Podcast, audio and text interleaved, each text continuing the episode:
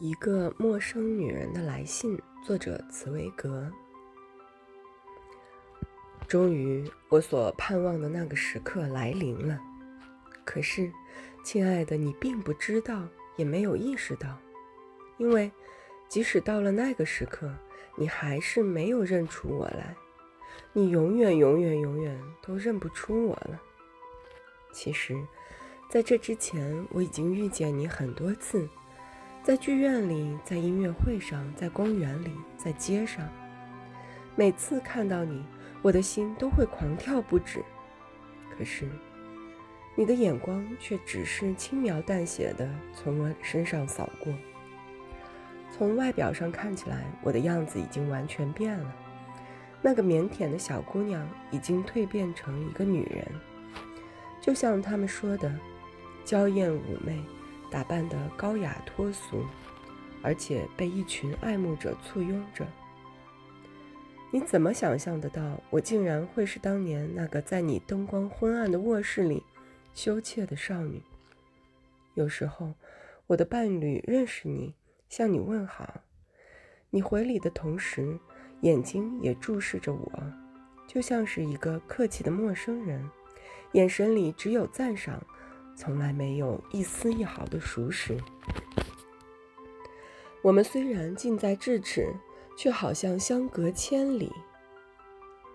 虽然那个时候我几乎已经习惯了这个事实，习惯了你总是认不出我，可是有那么一次，你我之间的疏离让我痛彻心扉，到现在都还记忆犹新。当时。我和一个朋友坐在歌剧院的包厢里，而你刚好就在隔壁的包厢。演奏序曲的时候，灯光变暗了，我没办法再看清你的脸，只感觉到你的气息就在我的身旁，就跟那天夜里我们躺在一起的时候一样，那么亲近。而你的手，你那秀气纤细的手。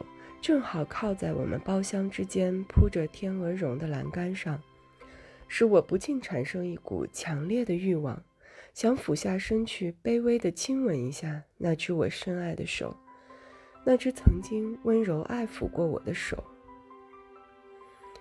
激情的音乐一直在我耳边萦绕，挑动了我的心弦，我的欲望越来越强烈。我热情的双唇越来越渴望亲吻眼前那只手，我必须拼命挺起身子，拼命控制自己，才不至于出丑。因此，第一幕戏一演完，我立刻要求朋友和我一起离开剧院。我实在无法忍受在黑暗中和你那么贴近，却必须像陌生人一样疏离。可是后来。我又得到了一次相同的机会，那也是我这混乱的人生之中最后一次机会。差不多是在一年前，你生日的第二天。很奇怪，我还是每时每刻都会想念你，因为我总是把你的生日当成节日一样庆祝。那天，我一大早就出门去买了一些白玫瑰花，像以往一样，请人给你送去。纪念那个你早已遗忘的热情时刻。下午，我和孩子一起乘车去咖啡馆，晚上带他一起上剧院。我希望孩子从小就能够感受到这个日子是神秘而充满朝气的纪念日，虽然他并不知道它的意义。第二天，我和我当时的情人待在一起。他是布吕恩区一个有年轻有钱的商人，当时我已经和他同居两年了。他很宠我，对我体贴入微，跟其他人一样，他也想和我结婚。他是一个有点矮板、柔顺亲切的可爱男人，送了一大堆礼物给我和孩子。可是我还是像拒绝其他人一样拒绝了他的求婚。没有任何特别的理由。我们一起去听音乐会，在那里遇到了一些精力旺盛的朋友，然后我们一大群人一起到环城路的一家餐厅吃晚饭。席间在笑语闲聊之中，我建议大家再到泰柏林的一家舞厅跳舞。其实我一向对这种灯红酒绿、花天酒地的场所很反感。平常要是有人建议到那种地方去，我一定反对。然而这一次，我心里好像有一股难以解释的神秘力量，驱使我违背自己的意志，在大家兴高采烈的时候提出这样的建议。在座的人都很兴奋地表示赞成。突然，我感到有一种无以言喻的强烈渴望，仿佛那里会有什么特别的事情在等着我。